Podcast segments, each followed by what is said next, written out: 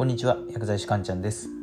絶望サラリーマンメンタル救済ラジオ今日もやっていきます。今日は静岡は天気がすごい良くてですねとても気持ちいいですね。梅雨入りしたっていうことでやっぱ雨が続くとね気分も下がり気味になるんですけどこういうたまに晴れた日があるといいですよね。あ今日も頑張ろうなっていう気持ちになれますよね。ということで今日もラジオを撮っていくんですが今回はですね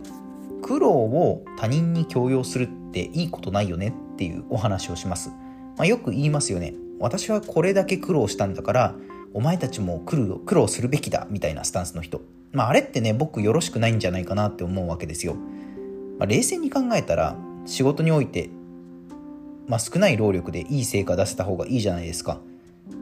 まあ、なんで苦労を人に強要するんだろうってちょっと疑問に思うんですよね。でもなぜかねそれを理解しない人って世の中結構多い気がするんですよ。そこで今回は苦労の強要は停滞する原因というテーマでお話をしていきます。苦労を強要するってなぜ良くないのか。また今後はどういうスタンスでいるのが一番いいのかっていうこの2つをですねポイントに今回のお話参考にしてみてください。ということでですね早速今日のテーマの結論で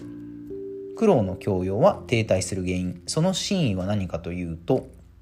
苦労を強要するって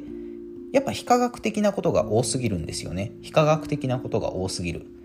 結局非科学的なことに走ってしまうと成果って出にくいんですよ。例えばじゃあそれこそ私は勉強なんて1秒もしないでゲームしてるだけで東大に受かりましたよみたいな人がいるとするじゃないですか。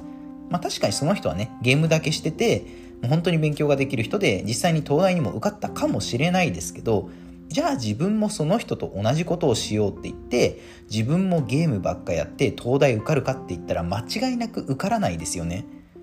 そう苦労を強要するってちょっとそれと似てる部分があるんですよね。で僕の友人で山田くんっていう人がいるんですよ。で山田くんとはねたまに連絡を取るんですけど先日山田くんがですね僕にこう話してくれた内容があこれがあ苦労の教養だなって思うこう典型的な例だったので、まあ、それを今日皆さんに共有しようかなと思います。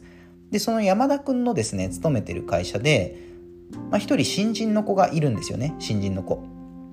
でお客さんに対してこう商品の説明がなかなかうまくできない子がいると。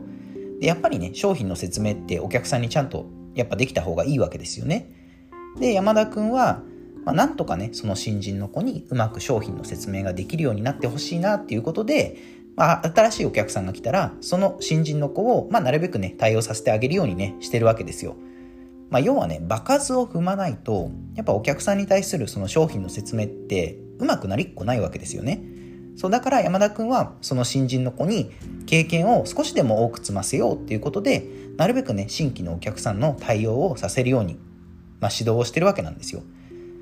である日ですねでその山田君はその山田君自身とその会社の上層部の人とですね食事会に行ったそうなんですね。でその時にそのなかなか商品の説明がうまくできないっていう新人の子の話になったそうなんですよ。でその山田君の会社に経営コンサルタントの人がいるみたいなんですけどその経営コンサルタントの人が商品のね説明がうまくできない新人の子に対してどういうコメントをしたかというとですねこれが結構まあ驚きでその経営コンサルの人はね何を言ったかっていうと僕の時代は上司が説明している言葉をボイスレコーダーで録音してでそれを聞きながらパソコンで全部文字起こしをしてプリントアウトしてそれを全部丸暗記してからお客さんの対応をしたものだみたいなことを言ったそうなんですよ。どう思いますかね？まあ、別にね、ボイスレコーダーで上司の対応の仕方をね、まあ、録音した後で、で、自分が聞き直して学ぶまではまあいいと思うんですけど、文字起こしするって意味あるのかなって僕は結構疑問に思ったんですよね。で、しかもその山田くんの会社の商品説明って、新規のお客さんに入る時って、長い時だと1時間ぐらいね、説明する時とかもあるみたいなんですよ。でその1時間ね話してる内容を全部文字起こしするって多分、うん、3時間ぐらいかかるんじゃないかなと思うんですよね。ボイスレコーダー聞きながらずっとパソコンでカタカタカタカタ文字起こしするわけですよ3時間。えその時間ってすごい無駄じゃないかなって僕は思ったんですよね。で結局やっぱそこにあるのは苦労の強要なんですよ。苦労の強要。俺たちの時代はこれだけ苦労してやったもんだ。だからお前たちも同じように苦労しろっていうことがやっぱ案に隠されてるんですよね。まあでもねパソコンでカタカタ文字起こし3時間やるならややるなんてこう明らかにね非科学的じゃないですかやっぱそういうことやってるとまあ、会社、まあ、会社に限らずねいろんなコミュニティにおける活動って停滞していくんだろうなって僕はね山田君のねその話を聞いた時に思ったんですよ。じゃあ私たちはどういうスタンスでいればいいかっていうことでアクションプランなんですけれどもアクションプランは自分の経験よりいい方法はないかっていうことを常に考えることですね。自分の経験よりいい方法は何ないか常に考える。結局苦労を強要することの背景には自分の経験こそが絶対だみたいな考え方があると思うんですよ。やっぱねそれが視野を狭くしてるんですよね。時代はね常に動いてるわけですよ。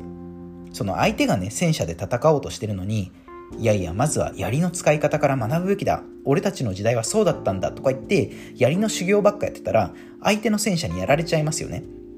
そう結局時代に合ったいい方法って絶対にあるんですよ。でそれを常に考えていくことが大事なんですよね。そうなので自分の経験は絶対ではないっていうことをまず認めること。これが大事ですね。でその上でさらにいい方法はないかを常に考えていくことがいいんじゃないでしょうかっていう今日はそういったお話でした。では最後まとめですね。今日のテーマ苦労の強要は停滞する原因。そのシーンは何かというと苦労を強要するとは、えー、非科学的なことが多いっていうことですね。具体的なアクションプランは自分の経験より自分が経験した内容よりいい方法はないかっていうことを常に考えることですね。では今回の内容は以上になります。いかがだったでしょうか。あなたの人生がグッドライフになりますように薬剤師かんちゃんでした。では皆さんまた次回もお会いしましょう。さようなら。